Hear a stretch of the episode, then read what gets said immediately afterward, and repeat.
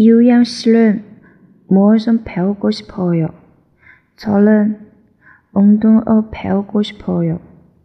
무슨 운동을 배우고 싶어요? 테니스를 배우고 싶어요.